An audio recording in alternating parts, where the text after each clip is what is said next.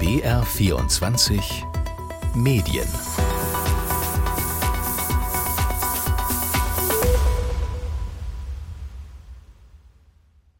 Willkommen zu BR24 Medien, heute mit Linus Lühring. Und wir sprechen über einen deutschen Sender, den in Deutschland aber nur die wenigsten kennen, weil er nicht für Deutschland sendet. This is DW News live from Berlin.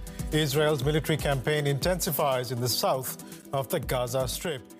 Das hier sind die englischen Nachrichten der Deutschen Welle oder wie sie kurz auf Englisch heißt, DW. Die Deutsche Welle, das ist der deutsche Auslandsrundfunk. Und der richtet sich eben nicht an Menschen, die in Bayern, in Brandenburg oder in Niedersachsen leben, sondern an ein Publikum auf der ganzen Welt. Und der Sender, der wird komplett finanziert aus Steuermitteln und eben nicht, wie der Bayerische Rundfunk und andere öffentlich-rechtliche Sender, aus dem Rundfunkbeitrag. Und jetzt, da steht die Deutsche Welle vor großen Veränderungen. Unter anderem wird es ab Anfang Januar kein deutschsprachiges lineares Programm mehr geben und es stehen große Sparmaßnahmen an. Und deshalb müssen wir heute über die Deutsche Welle sprechen in BR24 Medien. Was passiert da genau und was berichtet die Deutsche Welle? Warum ist die Deutsche Welle Teil der öffentlich-rechtlichen ARD, aber eben doch anders organisiert? Und ganz allgemein, Braucht es heute noch Auslandsrundfunk, wo man ja jeden Sender weltweit übers Internet hören und sehen kann? Ich deute mal an, die Antwort, das ist nicht die, die man vielleicht erwartet, denn Auslandssender, die könnten gerade eine neue Hochzeit erleben. Dazu mehr im zweiten Teil dieser Ausgabe von BR24 Medien. Jetzt erstmal aber zur Deutschen Welle konkret. Der Medienjournalist Michael Mayer, der hat zur Deutschen Welle recherchiert und auch mit Verantwortlichen gesprochen. Schon seit 2011 gibt es kein deutschsprachiges Radioprogramm mehr und in Kürze wird, ich habe es eben angedeutet, das lineare deutschsprachige TV-Programm auch eingestellt. Ich habe Michael Mayer als erstes gefragt, was sind die Gründe für diese Entwicklung? Geht es da nur ums Sparen? Also hauptsächlich. Begründet wurde das ja vor allem auch mit der mangelnden Akzeptanz des deutschen Programms. Das deutsche Programm hat nur noch 250.000 Zuschauer weltweit gehabt. Also das sind Menschen, die mindestens einmal pro Monat die Deutsche Welle einschalten. Diese Zahlen sind ein bisschen schwer zu messen, aber das ist die Zahl der Deutschen Welle. Außerdem stellt man schon fest, dass es verstärkt Online-Abrufe gibt. Also sozusagen eine Abwindung vom linearen Programm. Das ist ja ein Phänomen, das es nicht nur bei uns gibt, sondern auch im Ausland. Mhm. Und was den Umfang der Einsparungen betrifft, betrifft, die Deutsche Welle will bis 2024 Einsparungen in Höhe von 20 Millionen Euro vornehmen. Das sind etwa 5 Prozent ihres Etats. Etwa die Hälfte betrifft den Programmbereich mit einer Kürzung von rund 100 Vollzeitstellen. Die weiteren 10 Millionen Euro sollen bei Investitionen im Bereich Technik und Infrastruktur eingespart werden. Insgesamt hat die Deutsche Welle ein Etat von etwa 400 Millionen, ne? Genau. Also ein deutscher Sender ohne deutsches Programm. Stimmt diese Feststellung so, diese absolute Feststellung, oder wird es deutschsprachige Inhalte doch noch geben bei der Deutschen Welle? Nicht ganz. Also online wird noch einiges produziert werden, auch ab nächstem Jahr. Insgesamt wird das deutsche Online-Angebot der Deutschen Welle aber weniger nachrichtlich im Breaking News-Sinne sein, sage ich jetzt mal, sondern eher hintergründiger, magaziniger. Man erfährt dort also die Hintergründe zu aktuellen Geschichten in Video, Audiobeiträgen und in Textinhalten. Also ich gebe mal ein Beispiel, wenn es jetzt um die Schuldenbremse geht. Das ist ja gerade ein aktuelles Thema. Dann ja. wird bei der Deutschen Welle jetzt nicht jede Verästelung, also jeder kleine Vorschlag eines Abgeordneten berichtet werden, sondern dann geht es darum, wie stellt sich Deutschland wirtschaftlich auf, international, wohin geht die Reise, wie steht es um die Investitionen, all diese Dinge. Also der Fokus wird da etwas weitergezogen, als man es vielleicht bei einem deutschen Sender erwarten würde. Und wie das neue deutschsprachige Angebot aussehen wird, habe ich mal Deutsche Welle-Chefredakteurin Manuela Kaspar-Claridge gefragt. Zum einen haben wir ein äh, DW Deutsch Twitch-Kanal auf YouTube, wo sehr umfangreich Videos, jeden Tag aktuelle Videos laufen werden, mit Hintergründen zu aktuellen Ereignissen aus allen Bereichen, die Sie kennen, Wirtschaft, Politik, Kultur und so weiter, aber auch Lebensart in Deutschland, aber nicht nur in Deutschland, auch in Europa und natürlich angereichert durch die Expertise unserer Korrespondentinnen auf der Welt. Das werden wir weiterhin in deutscher Sprache haben im Videobereich. Also das war Manuela Kasper-Claridge, die Chefredakteurin der Deutschen Welle. Das klingt also nach einer umfassenden Strategieänderung, nicht nur im deutschsprachigen Programm, so wirkt das auf mich, sondern auch insgesamt. Genau, also im Wesentlichen ist das Ziel, sich mehr aufs Englische, aber auch Spanische und Arabische Programm zu konzentrieren. Das sind ja die drei Sprachen, die man im Fernsehen hat. Man will dort Breaking News fähig werden. Das ist so ein interner Ausdruck, also besser und schneller auf aktuelle Entwicklungen Entwicklungen reagieren können und durchaus auch Sendern wie CNN oder BBC Konkurrenz machen. Die Programmdirektorin der Deutschen Welle, Nadja Scholz, sagte mir, dass die Deutsche Welle sich da durchaus konkurrenzfähig sieht im Vergleich zu diesen anderen Sendern, auch in manch umkämpften Märkten. Wir können bestehen, weil wir andere Inhalte anbieten. Wir haben natürlich erstmal eine sehr spezielle Perspektive. Wir haben die deutsch-europäische Perspektive. Wir fokussieren uns auf Inhalte, die sonst äh, nicht so stark diskutiert werden. Das heißt, wir versuchen immer auch in Nischen zu gehen. Und es ist nicht so, dass wir nicht im Wettbewerb bestehen könnten. Mit mehr Geld wäre es natürlich einfacher. Aber wir haben einige Länder, in denen wir wirklich auch sehr erfolgreich sind. Ich sage mal, im Irak sind wir auf Platz 1 im Vergleich zu den westlichen Nachrichtenanbietern oder in Mexiko und Kolumbien sind wir auf Platz zwei. Da ist CNN noch vor uns, aber mit der BBC zum Beispiel können wir es in einigen Märkten gut aufnehmen. Man muss an der Stelle auch noch erwähnen, dass die Deutsche Welle sich in den anderen Sprachen, Englisch, Spanisch und Arabisch, online verstärkt der etwas jüngeren Zielgruppe zuwenden will. Also jünger heißt in dem Fall so 14 bis 40, auch mit Formaten auf TikTok oder Instagram. Das hat etwas damit zu tun, dass in vielen Regionen der Welt, also zum Beispiel in Afrika oder Lateinamerika, eine sehr viel jüngere Zuschauerschaft lebt. Also der Altersschnitt in diesen Ländern ist deutlich jünger als bei uns und daran will die Deutsche Welle anknüpfen und diese Zielgruppen Zielgruppen besser ansprechen. Die Programmdirektorin Nadja Scholz, die hat gerade schon auch von so einer Konkurrenz gesprochen. Das vertiefe ich gleich noch hier in BR24 Medien mit einer Medienwissenschaftlerin.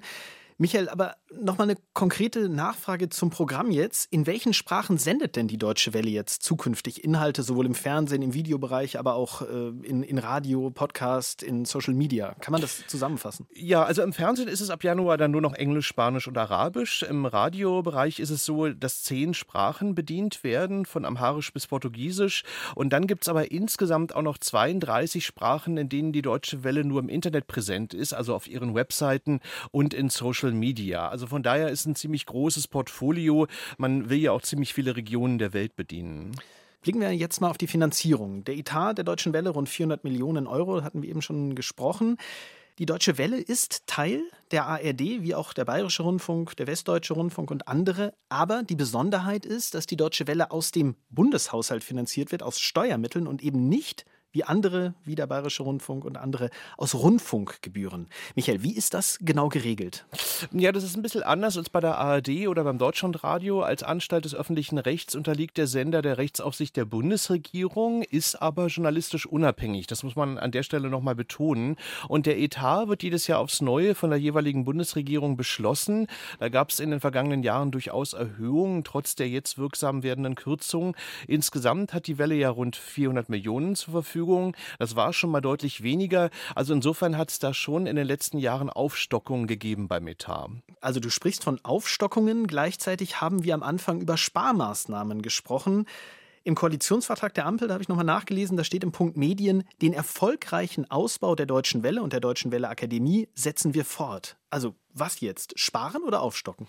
Naja, in der Deutschen Welle las man diesen Satz im Koalitionsvertrag mit Freude, aber es gibt eben doch Kostensteigerungen bei den Mitarbeitern und Mitarbeiterinnen, also zum Beispiel auch bei den Lizenzkosten, bei den Produktionskosten. Das ist ja eine ganze Menge, was man da finanzieren muss.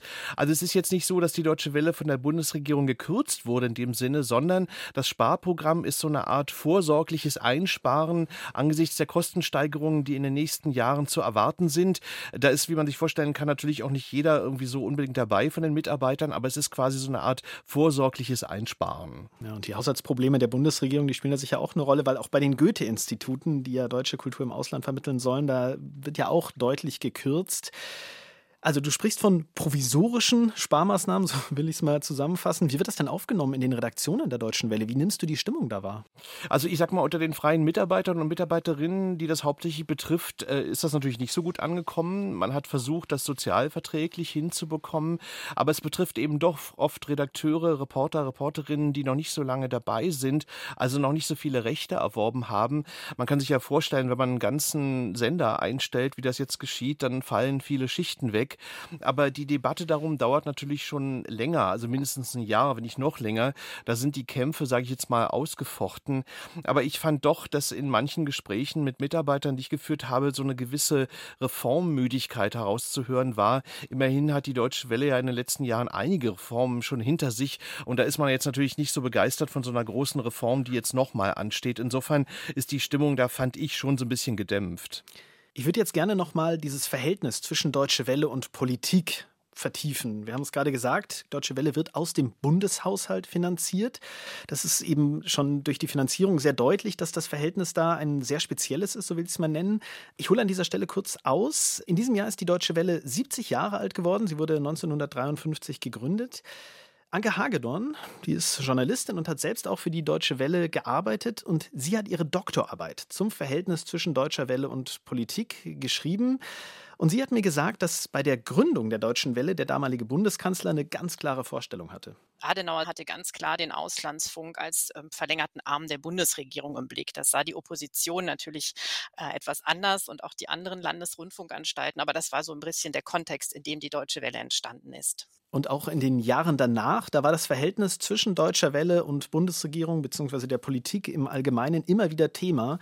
Das hat mir Anke Hagedorn erklärt. Es gab natürlich einerseits die Bereitschaft der Deutschen Welle, auf mehreren Ebenen mit dem Bundespresseamt und dem Auswärtigen Amt zusammenzuarbeiten. Das liegt in der Natur der Sache als, als Sender, der sozusagen die Außendarstellung Deutschlands äh, zur Aufgabe bekommen hat. Das steht auch so in dem äh, Deutsche Welle Gesetz. Und natürlich ähm, unterliegt sie der Pressefreiheit, aber sie ist nicht wie die anderen Landesrundfunkanstalten so klar einer unabhängigen Unabhängigkeit verpflichtet. Und ähm, andererseits hat die Deutsche Welle sich aber selber auch als politischer Sender geriert. Also gerade im Kalten Krieg waren die Osteuropa-Sendungen unter der Leitung von äh, Butto Kirsch, der ein, ein strammer Antikommunist war, ganz klar gegen die Sowjetunion gerichtet, was natürlich den Bemühungen um eine neue Ostpolitik der SPD großen Schaden zugefügt hat. Das war Anke Hagedorn und der historische Blick auf das Verhältnis zwischen Deutscher Welle und Politik. Michael, jetzt würde ich gerne mit dir in die Gegenwart kommen und da nochmal in den Koalitionsvertrag schauen, der, der Ampelregierung, da ist es nämlich auch, ich zitiere mal, wir wollen die strategische Kommunikation im Europäischen Verbund, insbesondere im Bereich der Analyse und Social Media Monitoring,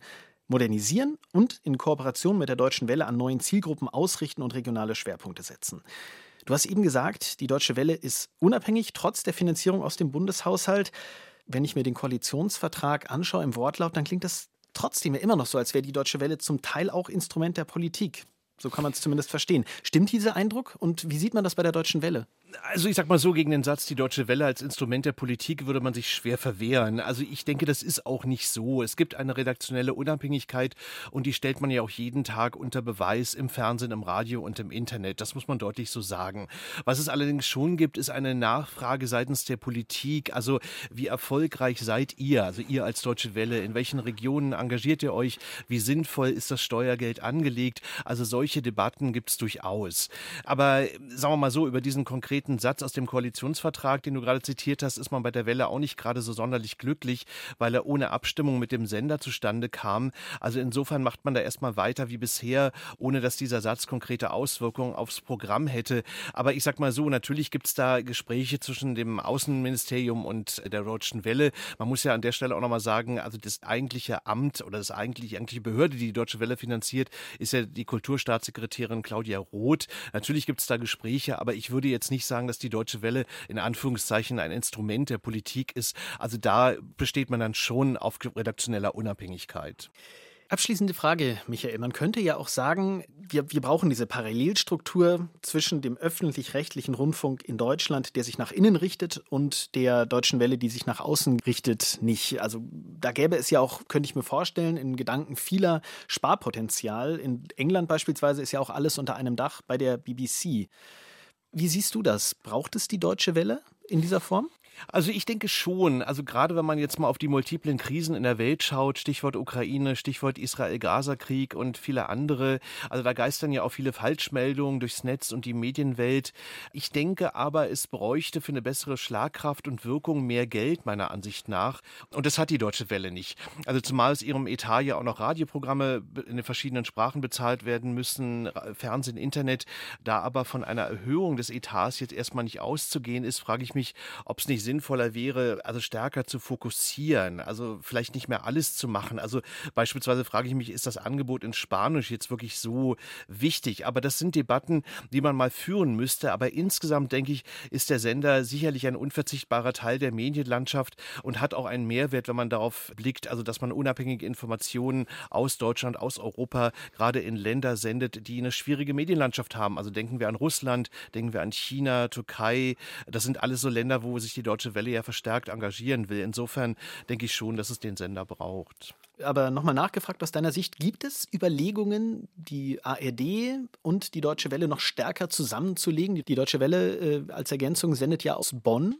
Also bislang sind mir solche Planungen nicht bekannt. Also es gibt ja natürlich jetzt diese Debatte über die Reform von ARD und ZDF und diese Reformdebatte ist ja im Gange.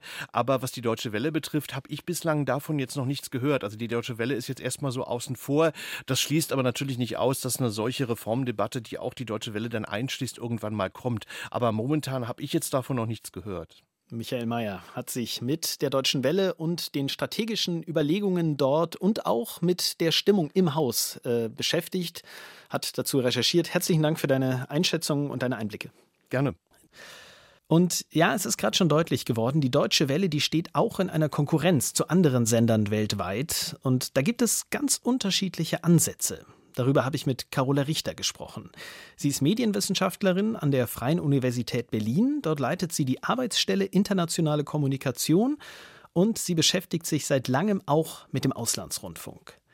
Meine erste Frage an Carola Richter: Wie sieht sie die Veränderungen bei der Deutschen Welle? Ein deutscher Auslandssender ohne deutschsprachiges lineares Programm. Ist das schräg oder schlicht eine Anpassung an Realitäten, die sich verändert haben? Ja, ich denke, das ist äh, schlicht sozusagen eine Adaption an die Realität im Moment. Also die Deutsche Welle hat sich ja über viele Jahrzehnte eher als so eine Art Heimatrundfunk für Deutsche im Ausland verstanden oder als sage ich jetzt mal, Repräsentant für die deutsche Sprache und Kultur. Aber wenn man sich weltweit die Funktionen von Auslandsrundfunk anguckt, da gab es immer verschiedene Funktionen. Und ich glaube, das ist etwas, woran sich die Deutsche Welle im Moment anpasst. Also beispielsweise der Kollege Jo Gröbel hat vor 20 Jahren schon einmal versucht, die westlichen Ansätze im Auslandsrundfunk zu vergleichen. Und er hat da zum Beispiel auch gesagt, dass neben dem Heimatrundfunk und neben dieser Repräsentanzfunktion es beispielsweise auch Auslandsrundfunksender gibt, die so als Missionare auftreten. Ne? Also die so versuchen, eine bestimmte Botschaft zu vermitteln oder die eben Krisen- und Kompensationsrundfunk betreiben, also die versuchen dort, wo es an unabhängigem Journalismus mangelt, einzuspringen und auch in den Landessprachen dann eben Journalismus zu vermitteln und dann wieder andere gerieren sich so ein bisschen als Global Player, also die versuchen tatsächlich dann so internationale Nachrichtenkanäle zu sein. Also es gab schon über viele Jahrzehnte hinweg unterschiedliche Funktionen und da ist es nur gut, dass die Deutsche Welle sich dahingehend verändert. Sie haben es gerade schon bewertet, das ist gut. Vielleicht machen wir es nochmal konkret. Wo würden Sie die Deutsche Welle da im Moment verorten zwischen dieser Bandbreite, ja, wie soll man sagen, Heimatrundfunk für deutschsprachige Gemeinschaften oder auch für Auslandsdeutsche und auf der anderen Seite Global Player, auf dieser Skala, die Sie gerade aufgemacht haben? Wo würden Sie die Deutsche Welle da verorten? Also ich würde sagen, der Heimatrundfunk ist wirklich tot. Wer das noch jetzt versucht, mittels der Mittel des Radios oder des Fernsehens zu verbreiten, der hat nicht wirklich so dazugelernt. Sprache lernt man heutzutage woanders. Also wenn jemand in Lateinamerika Deutsch lernen will, dann äh, schaut er vielleicht zum Goethe-Institut oder er äh, schaut äh, tatsächlich im Internet nach Sprachkursen und dergleichen. Und Deutsche im Ausland, die finden ihre Informationen jetzt tatsächlich auch woanders. Überall sind die Mediatheken erreichbar und, und dergleichen. Global Player zu sein. Ich glaube, das ist für die Deutsche Welle einfach nicht möglich, aufgrund dessen, dass die Mittel dafür nicht ausreichen. Ne? Da müsste man sich sozusagen mit äh, CNN oder mit BBC World vergleichen lassen. Und das glaube ich nicht, dass man das schaffen kann mit den Mitteln, die da zur Verfügung stehen. Ich kann mir gut vorstellen, dass man äh, tatsächlich diesen sozusagen diesen Auftrag von Public Diplomacy ernst nimmt äh, durch die Deutsche Welle. Und Public Diplomacy bedeutet ja, dass man versucht, bei Öffentlichkeiten im Ausland ein Meinungsklima zu schaffen, das so ein bisschen wohlwollend ist. Also dass man dann eben auch außenpolitische Ziele eines Landes erstmal ja vielleicht unterstützt oder erstmal denen positiv aufgeschlossen gegenüber ist. Und das denke ich, das kann man tatsächlich auch durch Auslandsrundfunk erreichen oder versuchen, äh, da so ein wohlwollendes Klima zu schaffen. Also man muss versuchen, für erstrebenswerte Werte eben auch zu stehen und nicht einfach nur Propaganda auszusenden oder irgendwie billige PR zu machen, sondern für erstrebenswerte Werte zu stehen. Und das denke ich, das lässt sich auch durch guten Journalismus machen, nämlich indem man Glaubwürdigkeit erzeugt, indem man zeigen kann, dass Gesellschaften oder eben auch Journalismus pluralistisch aufgestellt sein kann, also eben alternative Stimmen auch bietet, fair sein kann und eben auch wichtige Themen anspricht, die vielleicht in manchen Ländern auch ein Tabu sind. Und das äh, geht eher so in die Richtung des Kompensationsrundfunks, also dass man versucht zu zeigen, die Deutsche Welle steht für guten Journalismus und kann das entsprechend auch in verschiedenen Ländersprachen mit den richtigen Methoden an die Zielgruppen bringen. Beim Begriff Public Diplomacy, also um es mal auf Deutsch zu übersetzen, öffentliche Diplomatie, da schwingt ja schon auch so eine politische Komponente mit. Diplomatie, das ist ja eigentlich Aufgabe von Staaten in Deutschland vom, vom Auswärtigen Amt. Auch im Gespräch mit Michael Mayer, meinem Kollegen, haben wir da eben das schon angesprochen da ist man ja schnell bei dem Verhältnis zwischen Politik und Deutscher Welle. Wie würden Sie das sehen? Ist das aus Ihrer Sicht eine Gefahr, dass man da zu sehr auch ja, von politischen Strategien vereinnahmt wird? Im Koalitionsvertrag, auch das haben wir eben angesprochen, geht es ja tatsächlich in diese Richtung. Kann das also gelingen, der Spagat zwischen gutem Journalismus und auch Auftrag, der einem durch die Politik gegeben wird? Also die Politik muss sich meiner Ansicht nach da wirklich sehr zurückhalten. Die Deutsche Welle ist sozusagen ein, ein, Sender, der eben nicht durch die Gebühren finanziert wird, sondern tatsächlich durch ja, staatliche Gelder im Prinzip finanziert wird. Das soll aber, das darf aber nicht bedeuten, dass es ein staatliches Instrument oder ein staatlicher Sender wird. Also man muss da wirklich sehr äh, genau aufpassen, dass man, also wie ich schon sagte, dass man eben versucht, die die Deutsche Welle als oder generell Auslandsrundfunk als einen Wert an sich bestehen zu lassen. Und dieser Wert bedeutet eben auch, dass man hier unabhängige und objektive Berichterstattung erlaubt und sich eben nicht politisch einmischt oder eben nicht versucht, so missionarisch zu wirken. Also das Negativbeispiel, was da immer bei mir im Hinterkopf schwingt, sind die US-Sender Al-Hurra und Radio Sava, die nach dem Irakkrieg oder rund um den Irakkrieg 2003 aufgebaut worden sind, wo die USA eben gedacht haben, naja, wir müssen dem Publikum in der arabischen Welt, wir müssen denen irgendwie unsere Werte eintrichtern und hatten dann halt immer so Kochsendungen und schöne Musik gespielt und dergleichen und dann subtil versucht, irgendwelche Nachrichten zu platzieren, die halt ähm, die USA wohlwollend dastehen lassen. Und das ist natürlich, das ist kein guter Journalismus, das ist nichts, wo, wo die Leute dann auch wirklich drauf anspringen würden und das und dann auch diese Sender mit einem mit bestimmten guten Wert identifizieren würden. Und deshalb muss man äh, von Politikseite sicherlich sagen, okay, wir finanzieren einen Public Diplomacy Kanal hier, aber das bedeutet nicht, dass wir ihn als unser politisches Instrument benutzen und dort unsere politischen Messages absondern. Ich würde gerne noch mal äh, speziell auf die Wahrnehmung der deutschen Welle äh, in dem Zusammenhang auch äh, zu sprechen kommen, gerade wenn es auch darum geht, ernst genommen zu werden. Anke Hagedorn, die Historikerin, die sich detailliert auch mit der Geschichte der deutschen Welle auseinandergesetzt hat, wir haben sie eben schon mal gehört, die hat da eine Vermutung und glaubt, dass die Deutsche Welle da tatsächlich einen Vorteil hat gegenüber anderen Sendern. Was sicher für die Deutsche Welle spricht, ist, dass sie eben nicht ein ehemaliger Kolonialstaat ist, der sozusagen keine Eigeninteressen verfolgt und deswegen vielleicht auch eine gewisse Glaubwürdigkeit hat und eine gewisse Neutralität, die vielleicht ähm, die Sender wie RFI so ähm, nicht überall haben. Also RFI, Radio France International, der französische Auslandsradiosender. Das Pendant dazu ist France 24. In dem Zusammenhang, Frau Richter, gibt es ja auch den Vorwurf oft, der Auslandsrundfunk gemacht wird, so einen Medienimperialismus zu verfolgen. Also weiterhin ich sag's mal hart, weiterhin durch Medien kolonialistische Strukturen aufrecht zu erhalten. Können Sie das nachvollziehen? Gibt es das und hat tatsächlich die Deutsche Welle da einen Vorteil? Also ich glaube, dass in den äh, verschiedenen Auslandsrundfunksendern so dieses, sage ich jetzt mal, keine Mission oder keine Idee mehr vorhanden ist, dass man sagt, wir betreiben jetzt eine Art von Imperialismus oder wir wollen jetzt sozusagen unsere ehemaligen Kolonien an uns binden. Aber es wird natürlich von vielen Publika äh, in ehemals kolonisierten Ländern sehr aufmerksam verfolgt, was da gemacht wird und auch eben wie die Politik der jeweiligen Länder ist. Und da sehen wir gerade eben in ehemals französisch kolonisierten Afrika, sehen wir eben, dass die Leute sehr auf aufmerksam da, dabei sind und eben auch äh, mittlerweile äh, da äh, sich dessen sehr bewusst sind, dass da eben koloniale Interessen in vielerlei Hinsicht die Politik der, der Länder halt bestimmt hat. Und das äh, projizieren sie natürlich dann auch auf die äh, verschiedenen äh, Medien, die in dem Land dann senden. Und also man muss sagen, die Publika sind halt tatsächlich gerade in autoritär äh, bestimmten Staaten nicht dumm, sondern sie wissen sehr, sehr häufig und äh, relativ genau, welche Interessen denn mit welchen Sendern auch verbunden sein könnten und bewerten das dann entsprechend.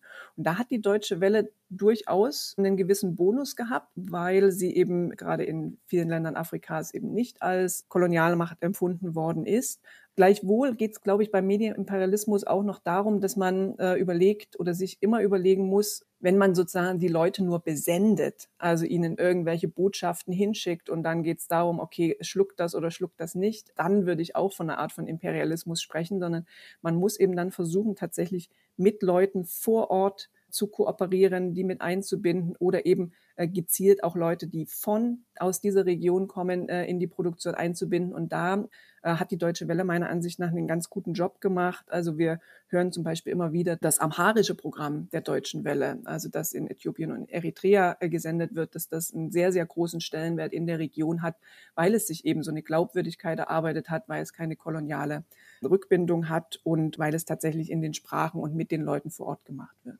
Abschließend, Frau Richter, würde ich jetzt mit Ihnen so einen ganz großen Bogen mal spannen wollen. Nach dem Ende des Kalten Krieges, da konnte man so den Eindruck haben, dass dieser weltweite Wettbewerb auch gerade mit Medien um Informationen, hier der Ostblock, da westliche Staaten, dass das sich so ein bisschen beruhigt hat. Inzwischen ist die Konfrontation mit Russland wieder aufgeflammt. Also RTDE, der russische Auslandssender, versucht massiv Einfluss in Deutschland zu nehmen.